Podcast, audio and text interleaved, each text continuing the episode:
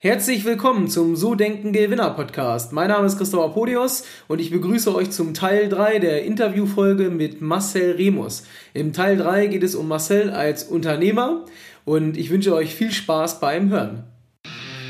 Die Allfinanz Deutsche Vermögensberatung Hamburg präsentiert den So Denken Gewinner Podcast.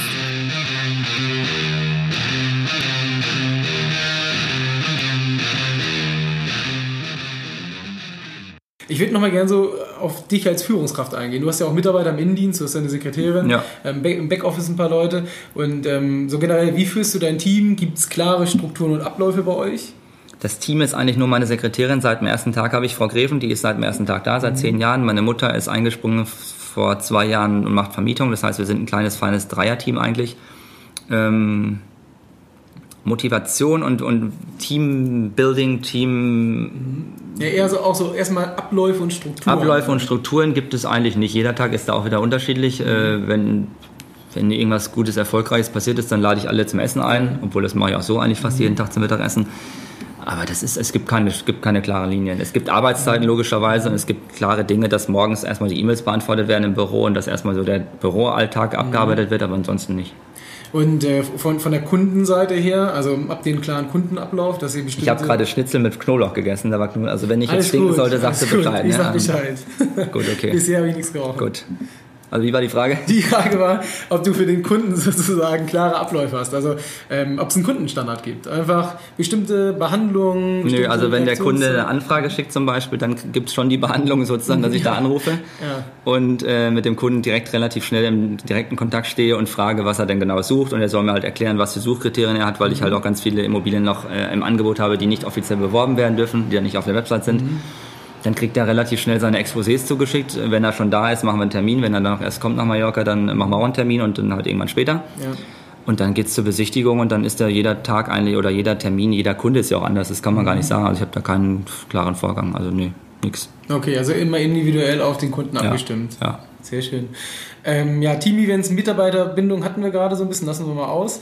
Ähm, Gibt es für zum Beispiel deine Sekretärin, die ist ja sehr lange da, besondere Benefits, irgendwelche besonderen Leistungen? Belohnst du sie, wenn sie einen guten Job macht? Hast du irgendwie Ja, natürlich. Also es gibt schon, ich bin da auch echt äh, großzügig. Also ich bin, glaube ich, auch echt einer der nettesten Chefs auf Mallorca, das muss ich auch sagen.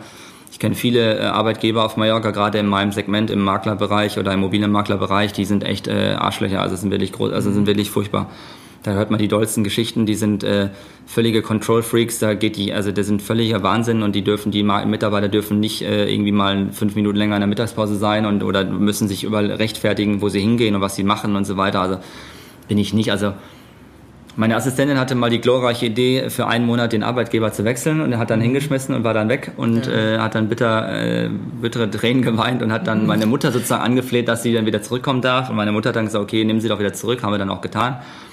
Aber das, es ist ein gutes Beispiel, da habe ich noch nie drüber geredet nirgendwo, weil das ist, sie hat dann, also klar, die wurde abgeworben. Der Arbeitgeber, der, also ihr damalige Arbeitgeber, der sie abgeworben hat, hat dann wohl gedacht, okay, jetzt wehren wir mal die rechte Hand und die persönliche Assistentin von Marcel Remus ab, da äh, geht's dann voll ab. Und sie ist auch sehr gut, muss ich sagen. Nur, ähm, ich sag zum Beispiel gar nichts, wenn sie, sie ist Raucherin, das ist auch völlig okay, meine Mutter raucht auch, das ist ja gar kein Problem.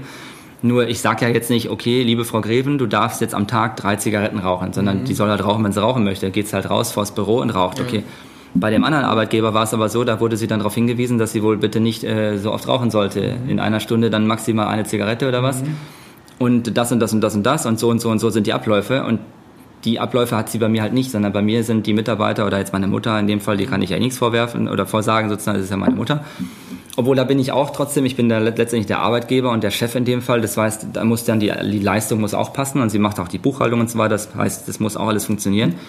Auch wenn es die Mutter ist, gibt es dann auch da klare Linien und klare, An klare Strukturen, klare Ansagen. Aber bei meiner Assistentin zum Beispiel, die war dann halt nach einem Monat wieder da und war Friede, Freude, Eierkuchen und happy, dass sie zurückgenommen wurde, weil sie halt gemerkt hat, dass es doch dann bei mir total locker ist und eigentlich der beste Arbeitgeber, weil ich kenne auch keinen, der, wie gesagt, der da so entspannt ist, der, der wirklich, also mindestens, wenn ich jetzt auf Mallorca bin in der Zeit, mindestens drei, viermal die Woche Mittagessen geht und das bezahlt, mhm. der nochmal, ähm, der wirklich ein gutes Gehalt, ein gutes Grundgehalt zahlt. Äh, es gibt nochmal on top Extras, wenn, wenn große Deals abgeschlossen werden. Okay, also obwohl sie, obwohl sie, ja, obwohl sie damit nichts zu tun hat. Sie macht ja jetzt, die macht keine Besichtigungen, sie macht keine Verträge, sie hat jetzt, sie ist eigentlich ja. Backoffice und Assistentin. Aber ich finde, man muss dann gerade solche Leute, die dann auch gut sind, äh, belohnen und bei Laune halten und mhm. motivieren. Mhm. Und das machen wir ganz gut, glaube ich. Und deswegen ist sie, ich meine, das ist das beste Zeichen. Also, dass eine Sekretärin auf Mallorca seit zehn Jahren bei mir oder bei einem Arbeitgeber, bei dem gleichen ist, das ist ein Wahnsinnszeichen. Also, das gibt's, ich kenne da gar keine Maklerunternehmen, die dann so lange Mitarbeiter da gehalten haben. Okay, cool, sehr schön. Ich würde nochmal auf dich als Unternehmer eingehen. Ähm, welche Entscheidung oder welche berufliche Entscheidung war denn die beste, die du je getroffen hast, seitdem du selbstständig warst? Ja, die beste bist? war erstmal, dass ich mich selbstständig gemacht habe, obwohl das echt am Anfang steinig war und echt mhm. schwer. Und dann die nächste Entscheidung, die danach kam, was die beste war. Mhm. Was war denn die beste Entscheidung danach? Das kann ich nicht beantworten, weil es gibt viele Entscheidungen. Ich muss ja jeden Tag tausend Entscheidungen, also das weiß ja jeder und Selbstständige muss ja, du musst ja eigentlich jede, jede Minute eine Entscheidung treffen und für dich und dein Unternehmen oder für dein Unternehmen und dich dann irgendwie was entscheiden. Also deswegen gab es keine beste, nächste beste Entscheidung. Ich würde sagen, die beste Entscheidung war die Market Marketingkampagne, alles anders als alle anderen an sich überhaupt in die Wege zu mhm. und das zu starten, dass man wirklich dieses Konzept, diese Philosophie, die ich mir damals überlegt habe, dass ich das so mache und will ich ganz klar egal was die Leute sagen, ob, ob sie mich scheiße finden, ob sie schlecht reden oder gut, egal was die Leute sagen, mhm. das so durchzuziehen dass man da wirklich komplett anders ist als alle anderen. Das war, glaube ich, das Beste. Okay, also seinen eigenen Weg zu gehen letzten ja, Endes. Ne? richtig. Und nichts abzugucken, sich selbst Nee, genau. Aber es gucken so viele Leute von mir was ab, aber das ist auch okay. Das ist ja, deswegen rede ich ja auch auf den Interviews darüber. Die sollen sich das alles zu Herzen nehmen sollen das alles kopieren und alles besser machen, ist alles wunderbar. ich bin da ganz entspannt. Okay, cool. Äh, welche Entscheidung war denn die schlechteste? Also was war der größte, der größte Fehler, den du gemacht hast und was hast du daraus gelernt? Schlechte Entscheidung habe ich eigentlich gar nicht viele, oder ich würde eigentlich, ich wüsste keine schlechte Entscheidung, die ich irgendwie, was ich schlecht getroffen habe oder schlecht entschieden habe. Gar, weiß ich jetzt nicht. Ein Fehler vielleicht, den du mal gemacht hast, wo du was daraus gelernt hast? Man sagt ja immer so, es gibt, gibt ja ähm, auch bei, bei vielen Unternehmern manchmal doch so Phasen, wo sie dann, ich sag mal, straucheln kommen, weil vielleicht eine schlechte geschäftliche Entscheidung getroffen wurde, aber dann wieder auf die Beine kommen, weil sie halt daraus gelernt haben, den Fehler nicht nochmal machen und dann wieder Vollgas geben. Ich habe am Anfang zum Beispiel sehr viel, ich habe bestimmt 100.000 Euro falsch investiert in äh, Google-Werbung. Also weil mhm. mich einfach irgendwelche Firmen angeschrieben haben und gesagt, wir können sie äh, bei Luxusimmobilien Mallorca auf Platz 1 positionieren und habe dann da Leuten teilweise 4.000, 5.000 Euro im Monat gezahlt, wo nie was rumgekommen ist. Also, aber es sind halt einfach, da kann ich ja nichts dafür. Also es war ja kein Fehler, Fehler in dem Sinne, dass ich das jetzt wirklich komplett falsch entschieden habe, sondern es war halt einfach ja, ich weiß nicht, was das für ein Fehler war. Ist, halt, ist halt ausprobiert. Den dumm gelaufen, würde ich sagen. Es ist halt einfach so. Die Erfahrung machst du. Ich glaube, das ist heutzutage, oh, da musst du einfach drauf, da, darauf kommen, da musst du an die richtigen Leute geraten. Ich habe auch eine Webseite am Anfang gehabt, die war auch beschissen. Das hat auch nicht funktioniert, mhm. äh, weil die bei den Ratings auch bei Google auch beschissen war. Das musste ich dann auch nochmal umstellen, hat auch nochmal irgendwie 18.000 Euro gekostet. Das sind alles so Lehrgeld, das zahlst du einfach. Das ist oder auch wie du Anzeigen schaltest in der Welt am Sonntag. Ich habe am Anfang gedacht, es gibt einen Immobilienteil, äh, Balearenteil, sonntags, Welt am Sonntag. Mhm. Kostet, ich weiß nicht, ein Vermögen. Oder Financial Times habe ich auch. Warum muss man als Makler von Mallorca in der Financial Times Immobilienanzeigen schalten? Ja, weil du denkst, dass der, der Financial Times liest, Kohle hat. Ist mit Sicherheit auch so, aber trotzdem kam da jetzt in meinem Fall, ich kann nur für mich reden, kam da jetzt keine Anfragen, aber das sind halt so Erfahrungen, die du machst. Vielleicht reden wir in zehn Jahren nochmal und, und ich sagte, du, die Remus Lifestyle Night, die kostet auch jedes Jahr ein Vermögen. Das war vielleicht auch ein, kein Wahnsinnserfolg. Also es ist zwar jetzt ein Erfolg, in zehn Jahren sehe ich das vielleicht auch wieder anders. Mhm. Vielleicht hätte ich das Geld damals in was anderes stecken sollen, keine Ahnung. Das kann man, glaube ich, immer nicht so sagen. Aber wenn ich jetzt die zehn Jahre oder zwölf Jahre Mallorca Revue passieren lasse und das Leben, was ich jetzt lebe, dann bin ich da total glücklich und zufrieden und habe jetzt, hab jetzt nichts falsch gemacht, würde ich sagen. Okay. Die beste Entscheidung war, dass ich Gott sei Dank relativ schnell auch mit 19 Jahren wusste, was ich überhaupt machen wollte und dass ich überhaupt Makler bleiben werde, also bleiben möchte. Mhm. Weil ich glaube, viele Menschen haben das Problem, dass sie einfach gar nicht, die, die sind zwischen, ich glaube wirklich viele sind äh, zwischen 16 bis 25, 30 und haben aber irgendwie noch gar nicht so den Punkt gefunden, wo sie sagen, das ist meine Berufung. Mhm. Das möchte ich gerne machen ja. und da möchte ich dabei bleiben und da habe ich Bock drauf, das auch noch mit wenn man die jetzt fragen würde und sagt, möchtest du das mit 65 Jahren immer noch machen, was du jetzt gerade machst, dann sagen die meisten wahrscheinlich, um Gottes Willen, bitte bloß nicht. Also, mhm. Und ich kann mir immer noch vorstellen, dass ich da mit meinen Krücken da Business-Jogging mache oder mit dem Rollator durch die Gegend fahre. Ja, ist echt cool, da finde ich gut. Ähm, Gehört aber auch dazu, glaube ich, um so erfolgreich zu sein. Ja, aber ja genau, aber das muss man halt auch erstmal lernen, dass du auch oder oder rausfinden, dass man wirklich weiß, was was gefällt einem. Ja. Hätte ich jetzt irgendwas mit Mathematik zu tun oder Physik, dann würde ich ja sterben, weil da hätte ich halt völlig gack oder wenn ich irgendwo jeden Tag im Büro sitzen müsste von morgens bis nachts und müsste irgendwelche keine Ahnung, irgendwelche Sachen machen, die mir gar total auf den Sack gehen. Okay. Ähm, Gab es so eine Art Tipping Point bei dir im Unternehmen? Also, Was ist das? also so, ein, so ein Punkt, wo es richtig losging. Also wo richtig, wo es Nee, bei mir ging es am ersten Tag ging's los. Also ich habe da auch ich habe da auch nicht drauf gewartet. Es gibt ja auch, glaube ich, viele Menschen, die machen sich selbstständig, dann sitzen die im Büro und dann denken sie, okay, kein Schwein ruft mich an, weil keiner die Nummer kennt, kein Mensch meldet sich, weil keiner den Namen kennt. Ja. Was passiert jetzt? Und fragen sich dann ja, warum läuft denn das alles nicht? Also ich habe da, nö, den Tipping Point gab's nicht, sondern ich habe den Point sofort losgelegt und am ersten Tag den Point gehabt. Also ich bin da gleich losgerannt wie ein Bekloppter und habe da von dem ersten Tag und mache das aber auch immer noch. Also es ist nicht so, dass ich jetzt sage, super, ich habe das Konto voll und ich habe jetzt alles tutti frutti, tutti frutti und mir geht's gut und ich brauche jetzt nicht mehr arbeiten oder bräuchte nicht mehr arbeiten, sondern ich bin echt immer noch so, dass ich nach wie vor Vollgas und mach und tu und renn und bin da akribisch und motiviert und hab jetzt, ich bin eigentlich immer noch so, so aktiv wie beim ersten Tag. Und hat, der, hat so die, die, der, der Ehrgeiz nachgelassen oder ist er auf einem konstanten Nö, das? Reflektieren ist ein anderes. Also dieses, dieses nüchternde Reflektieren und drüber nachdenken über die Situationen, die im Tag passieren und die Dinge, die so auf einen zukommen.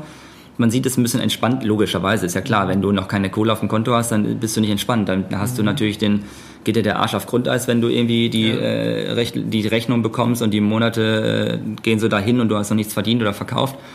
Dann hast du natürlich eine ganz andere, ähm, ich glaube eher sogar eine schlechtere Motivation, weil du musst unbedingt was verkaufen und das merkt der Kunde auch. Heutzutage, was ich jetzt auch gerade schon gesagt habe, wenn der Kunde kommt und sagt, er kauft, ist gut, wenn er nicht kauft, dann halt nicht, dann tschüss. Okay, also diese Entspanntheit kommt halt. Das kommt halt, wenn du Geld hast, dann, pff, genau. dann ist es dir ja eigentlich egal. Das stimmt schon, ja. Ähm, Positionierung, du hast gesagt, die fünf A's, alles anders als Ja. alle anderen. Ne? Wie sieht das bei dir aus? Ähm, wie wichtig ist Positionierung für dich? Ich finde, das ist alles. Also ich finde Positionierung, egal in welcher Branche, egal was du verkaufst, wenn du dich nicht, wenn du dich falsch positionierst und platzierst, dann wirst du nie was verkaufen. Also das, das sehe ich ja jetzt auch bei meinen Sonnenbrillen zum Beispiel. Ich habe ja lustigerweise vor einem Jahr, an, ich habe eine Sonnenbrillenkollektion oder eine Schuhkollektion und eine Sonnen und Sonnenbrille rausgebracht auf den Markt. Schuhe für einen guten Zweck. Da geht ein Teil von dem Erlös geht an die ähm, Stiftung von Schauspielern Uschi Glas. Und die Sonnenbrille, da habe ich einfach ein cooles Design entwickelt und äh, die verkauft, also wir verkaufen, ich bin völlig begeistert, wir verkaufen jede Woche drei bis fünf Brillen über einen Online-Shop. Positionierung, wenn ich das jetzt analysiere und mich gar nicht als Makler analysiere, sondern nur das Sonnenbrillenprodukt sozusagen, was ja völlig lächerlich ist eigentlich, wenn ich es sage, weil ich bin Immobilienmakler und verkaufe Sonnenbrillen. Also da denkt man sich ja, was rennt er jetzt am Ballermann da wie die Farbigen da und verkauft die Brillen? Nein, sondern es geht über einen Online-Shop. Aber ich verkaufe in der Tat und die kostet 79 Euro, also jetzt auch kein Schnäppchen, sondern oder auch nicht schweineteuer, aber ist okay vom Preis. Wir verkaufen jede Woche fünf Brillen. Und wenn ich jetzt das alle allein analysiere, warum verkaufen wir diese Sonnenbrillen? Weil die Leute sich mit Mallorca, mit Lifestyle, mit Luxus, allein mit diesen Attributen schon, also die, die Assoziation ist schon damit allein gegeben. Plus diese Gesamtkonstruktion oder das Konstrukt Marcel Remus, der steht für äh, Erfolg, für auch wieder für Lifestyle, für Luxusimmobilien, für ein ha- hart er, selbst erarbeitetes Leben sozusagen oder, oder Lifestyle an sich oder selbst aufgebaut und se- self-made einfach. Und deswegen kaufen sich die Leute diese Sonnenbrille, weil sie so ein Stück selbst davon dann bekommen. Und die Brille sieht auch geil aus bei jedem. Also das ist Unisex für Männer und für Frauen. Und das, ich glaube, die Positionierung ist dann ganz entscheidend. Also deswegen, wenn das jetzt falsch fehlpositioniert wäre und ich würde die Brille Leuten anbieten, die sich das gar nicht leisten könnten zum Beispiel, dann bräuchte ich die Brille nicht verkaufen. Also das ist ja schon wieder das beste Beispiel eigentlich an dem Ganzen. Und genauso ist es bei mir ja auch als Makler. Also musste ich, glaube ich, als gut, bei mir ist es extrem jetzt, weil ich mich letztendlich mittlerweile gar nicht mehr so, es ist gar keine Ansicht, nicht nur eine Positionierung, sondern es ist eigentlich so ein richtiger Markenaufbau bei mir schon, weil die Leute wissen, deswegen habe ich auch so viele Kooperationen mit, mit verschiedenen Firmen oder für Social Media auch, weil die Leute wissen, okay, der Remus steht halt für diese Attribute und für diese Merkmale oder, oder ja, für diese Dinge und deswegen kriege ich ja diese Verträge auch. Okay, also Positionierung aus deiner Sicht sehr, sehr wichtig. Das Wichtigste eigentlich, muss ich sagen, ja. Gutes Produkt und überzeugt sein von deinem Produkt und dich dann richtig positionieren, sonst brauchst du ja gar nicht anfangen. Okay. Zwei Fragen habe ich noch und dann sind wir auch so Gut. quasi am Ende, wenn das für dich in Ordnung ist. Ähm, das erste Thema, gibt es besondere Bereiche im Unternehmen, wo du investierst? Also gibt es wirklich Thema Marketing, Mitarbeiter, gibt es da bestimmte Bereiche? Ja, gut, ich stecke in Google natürlich sehr viel Geld, damit ich halt, was ich vorhin schon gesagt habe, damit ich halt bei Luxusimmobilien, Luxusimmobilien Mallorca, Luxusmakler Mallorca, dass ich da auf Position 1 oder zumindest auf der ersten Seite stehe. Das kostet halt extrem viel Geld. Ähm, dann kostet die Remus Lifestyle Night, die Party, die ich einmal im Jahr veranstalte, die kostet auch eine sechsstellige Summe. Das ist auch natürlich viel Kohle, die da, die da reinfließt. Ähm, und ansonsten bin ich da, eigentlich muss ich sagen, bin ich ansonsten total sparsam. Also das Büro ist total überschaubar, was, ist, was ich an Miete zahle, weil ich da jetzt keine 1A-Lage habe, sondern eigentlich da, da geblieben bin, wo ich damals auch nur Geld für hatte, als ich mich selbstständig gemacht habe und habe das nie verändert. Und äh, gut, dann krieg, zahle ich meine Mitarbeiter und dann haben wir noch ein paar normale Kosten, die jeder hat, was ich Autoversicherung, äh, Nebenkosten und was man halt so hat und kennt. Und äh, das war's eigentlich. Deswegen bin ich da eigentlich sehr zurückhaltend, was das. Also ich, ich gucke eigentlich immer, dass ich mein Geld lieber schön auf dem Konto lasse, bevor ich das in irgendwo, irgendwo reinschieße oder investiere oder irgendwo ausgebe. Okay. Ähm, letzte Frage. Was würdest du Menschen empfehlen, die sich selbstständig machen möchten? Dass sie sich zum einen erstmal genau gut überlegen, ob sie der Typ dafür sind. Mhm. Dann zum anderen, dass sie das Produkt, was sie haben, dass es auch wirklich jemand braucht, das, was sie verkaufen. Wenn es, wenn es ein Produkt ist, was man schon kennt oder was es an jeder Ecke gibt, dann müssen sie dann diese Positionierung auch genau überlegen. Warum, das ist die Frage bei mir auch gewesen, warum soll jetzt der Kunde zu mir kommen und bei mir eine Immobilie auf Mallorca kaufen, obwohl es tausend andere Makler gibt oder noch mehr? Mhm. Und auch viele namhafte große Unternehmen. Also deswegen war, da muss man sich halt so etablieren und aufbauen und hinsetzen, dass die Leute dann willig sagen, okay, ich gehe zu dem, weil der ist anders oder der macht es vielleicht besser. Oder aus dem und dem Grund möchte ich genau zu dem Typen gehen. Und das mhm. ist das Wichtigste. Und dann einfach Vollgas und sich nicht beirren lassen, sich nicht reinreden lassen, sondern wenn man dann überzeugt ist von dem, was man machen möchte, dass man dann, dann willig das Ganze durchzieht und sich auch nicht nach dem dritten Tag, wenn es dann, wenn man noch nichts verkauft hat nach dem dritten Tag oder fünften Tag und noch kein Mensch angerufen hat, dass man sich dann auch nicht irgendwie erniedrigt oder dass man dann sagt, jetzt hat man keinen Bock mehr oder steckt den Kopf in den Sand. Okay, also mal weitermachen und Attacke. Richtig, genau. Sehr cool. Dann vielen Dank, dass du ja. dir die Stunde Zeit genommen danke, hast. Danke, danke, Wir haben fast eine Punktlandung gemacht. Sehr gut. Ähm, und ja, damit äh, nochmal vielen Dank an dich. Dankeschön. Schön, dass du da warst. Ja, und vielleicht bis zum nächsten Mal. Dankeschön, alles Gute. Das war das Interview mit Marcel Remus. Ich hoffe, euch hat's gefallen. Falls ja, würde ich mich sehr darüber freuen, wenn ihr mir eine Rezession da lasst. Gerne 5 Sterne. Wenn ihr mir ein Feedback schreibt, gerne per E-Mail. Und wir hören uns dann wieder zur nächsten Folge. Bis bald, euer Christopher Podius.